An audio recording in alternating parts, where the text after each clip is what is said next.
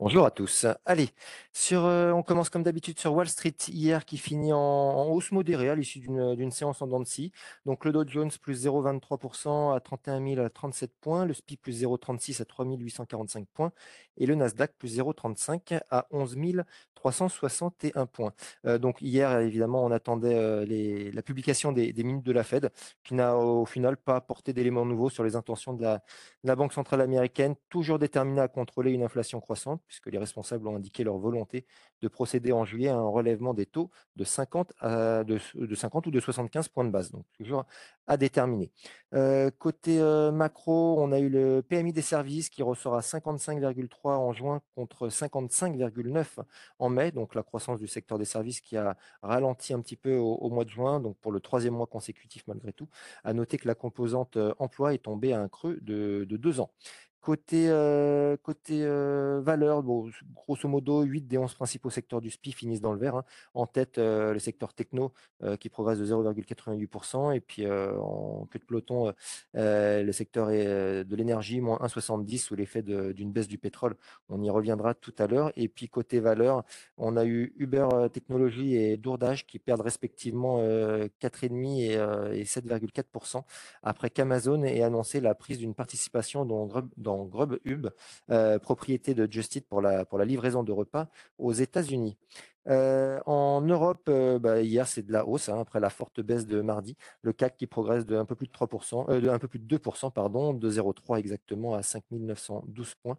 Le FTSE plus 1,17, le DAX plus 1,56 et plus globalement l'Eurostock 50 plus 1,85%. Donc hausse favorisée notamment par la fin de la grève dans le secteur de l'énergie en Norvège, ce qui a diminué les craintes vis-à-vis de, la, flambée des, prix. Pardon. Mais ce n'est pas encore la fin de, tout ce qui est préoccupation vis-à-vis de l'inflation et des risques de récession. Hier, on a eu les ventes au détail en zone euro qui sont ressorties quasi stables sur un an, plus 0,2% euh, au mois de mai contre euh, plus 0,4% en avril, d'autant que les données publiées par Eurostat montrent que le, les consommateurs de la zone euro ont réduit leurs dépenses en nourriture, boissons et tabac au mois de mai pour le deuxième mois d'affilée, euh, bah, toujours dans ce contexte de, de, hausse des prix. Et puis on a eu les commandes à l'industrie allemande qui sont ressorties quasi stables en mai, plus 0,1% après moins 1,8% en avril, donc ça se redresse un petit peu, ce qui redonne un petit peu d'optimisme aux, aux investisseurs investisseurs. Euh, côté, euh, côté valeur, Côté valeur, à noter que bah, EDF, on va commencer par EDF, avec l'État qui a l'intention de re renationaliser pardon, à 100% euh, EDF. C'est ce qu'a annoncé euh, la Première ministre Elisabeth Borne dans sa déclaration de politique euh, générale hier. Donc, pour rappel, l'État détient aujourd'hui euh, près de 84% d'EDF, 1% étant détenu par les salariés, et puis 15% par les, par les actionnaires institutionnels et individuels. Donc, hier, EDF a grimpé de 14,53%, alors qu'elle était en baisse de 5% en début d'après-midi avant le, avant le discours d'Elisabeth Borne.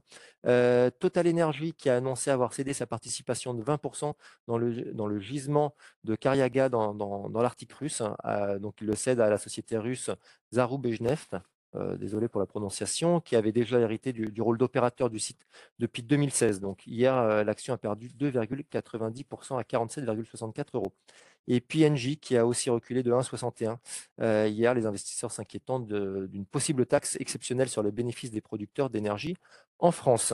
Euh, à noter que les rendements obligataires euh, qui étaient stables aux US autour de 2,92,07 ont été en baisse hier en, dans la zone euro. Le 10 ans allemand, moins 2 points de base à 1,1610 et puis le 10 ans français à 1,75% contre 1,92 en début de, semaine. Donc ça, cette baisse, cette détente des taux a profité au secteur technologie notamment, qui a repris des couleurs. ST Micro plus 4,90, Soitec plus 5,31 ou encore Téléperformance plus 4 32 et puis à noter Atos, euh, beaucoup plus volatile en raison des, nombreuses rumeurs de, rachat après l'effondrement de son action depuis, euh, depuis un long moment maintenant, maintenant pardon, qui s'est envolé de 9,37% euh, hier. Et puis autre secteur qui a profité de, de l'environnement de détente des taux, c'est le luxe LVMH qui gagne 4,48 ou encore Hermès 5,05%. Côté change, l'euro Heu, l'euro, moins 0,98% à 1,0165 son plus bas niveau depuis près de 20 ans. Heu, le dollar, lui, qui progresse évidemment de 0,63 heu, contre contre un panier de devises et puis la livre, moins moins 0,54% plus bas niveau, contre le dollar depuis, depuis, plus de 2 ans, mars 2020. Heu et puis le pétrole qui revient sur les les plus bas depuis mi-avril, heu, les craintes sur la sur la récession ont pris le pas sur les préoccupations vis-à-vis de de l'approvisionnement. Donc le Brent, heu, moins 3,35% à 99,33 et le WTI, moins 3,65 à 95,87 Heu, ce matin en Asie, bah, on suit le mouvement, hein, Tokyo plus 1,60 heu, soutenu par le secteur techno, comme ça a été le cas en Europe ou, ou en ou en ou, ou aux US, pardon. Et puis la Chine qui suit le mouvement également, plus 0,5 54 ce matin. Je laisse la parole à Nantes sur le mid small. Bonjour, c'est très calme. Solv Mitra fait une annonce, à savoir la démission avec effet immédiat du président du conseil d'administration pour raisons personnelles et intrinsèques à la société. Rappelons que cette démission fait suite à celle de François Fournier il y a deux semaines.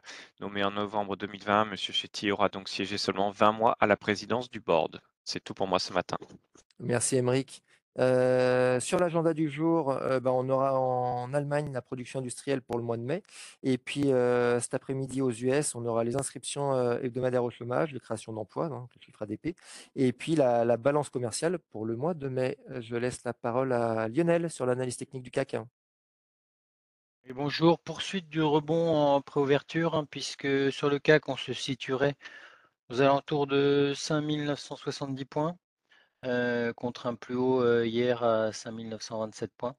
Donc un petit gap, baissier, un petit gap haussier pardon, à l'ouverture. Euh, on va tester donc la moyenne mobile 20 jours baissière qui a été résistance cette semaine, résistance la semaine précédente. Donc ça c'est notre point de repère à court terme pour essayer de faire la distinction entre un rebond mineur et un redémarrage plus conséquent. résistance suivante, à peine au-dessus, autour de 5995 points, soit le gap baissier du 30 juin qui a été, qui a été comblé lundi. pas de changement au niveau des supports, c'est toujours la zone autour de 5850 points. Bonne journée. Merci Lionel, très bonne journée à tous et bonne séance.